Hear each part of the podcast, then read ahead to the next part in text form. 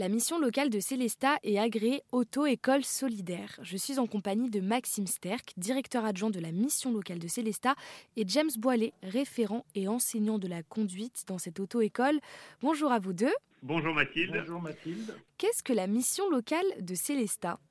En fait, la mission locale, c'est une association qui s'occupe euh, d'accompagner les jeunes vers l'insertion sociale et professionnelle. Euh, voilà, les, les, jeunes de 16 à 25 ans euh, quel que soit leur niveau de diplôme, euh, notre objectif c'est effectivement de co-construire des parcours pour réussir leur insertion sociale et professionnelle. Dans cette mission locale de, de Célesta, il y a une auto-école solidaire. Est-ce que vous pouvez, alors, euh, ou Maxime ou James, m'expliquer depuis quand elle a ouvert et qu'est-ce que, qu'est-ce que cette auto-école solidaire? En fait, la genèse de l'auto-école solidaire est que il y a deux ans, maintenant, euh, une jeune avait un problème pour passer le permis et elle en était à 70 heures de conduite.